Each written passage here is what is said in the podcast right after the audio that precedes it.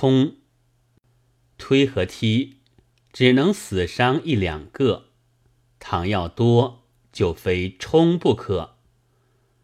十三日的新闻上载着贵阳通信说，九一八纪念，各校学生集合游行。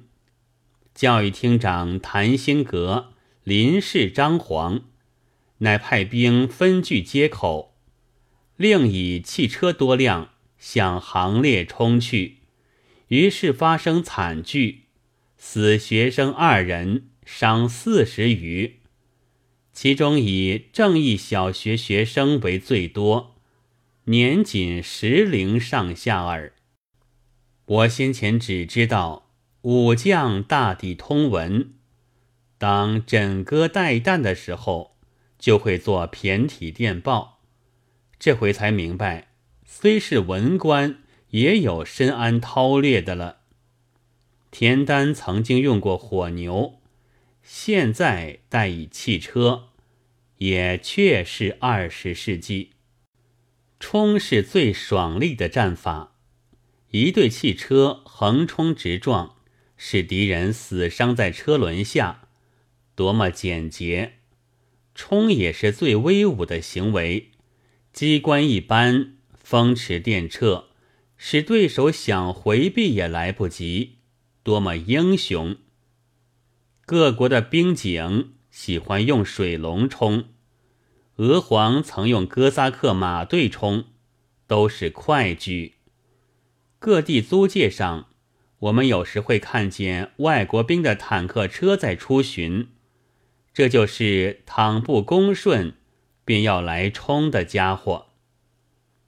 汽车虽然并非冲锋的利器，但幸而敌人却是小学生，一匹皮驴真上战场是万万不行的。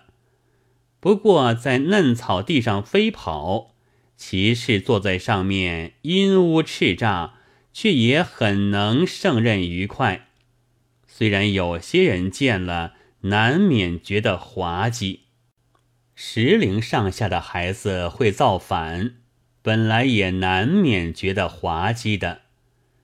但我们中国是常出神童的地方，一岁能画，两岁能诗，七龄童做戏。十龄童从军，十几龄童做委员，原是常有的事实。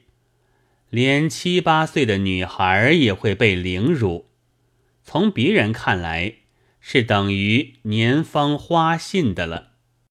况且冲的时候，倘使对面是能够有些抵抗的人，那就汽车会弄得不爽利。冲者也就不英雄，所以敌人总需选的嫩弱。流氓欺乡下老，洋人打中国人，教育厅长冲小学生，都是善于克敌的豪杰。身当其冲，先前好像不过一句空话，现在却应验了。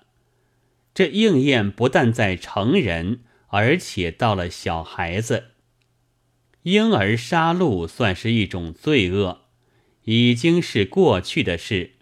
将乳儿抛上空中去，皆以枪尖，不过看作一种玩把戏的日子，恐怕也就不远了吧。十月十七日。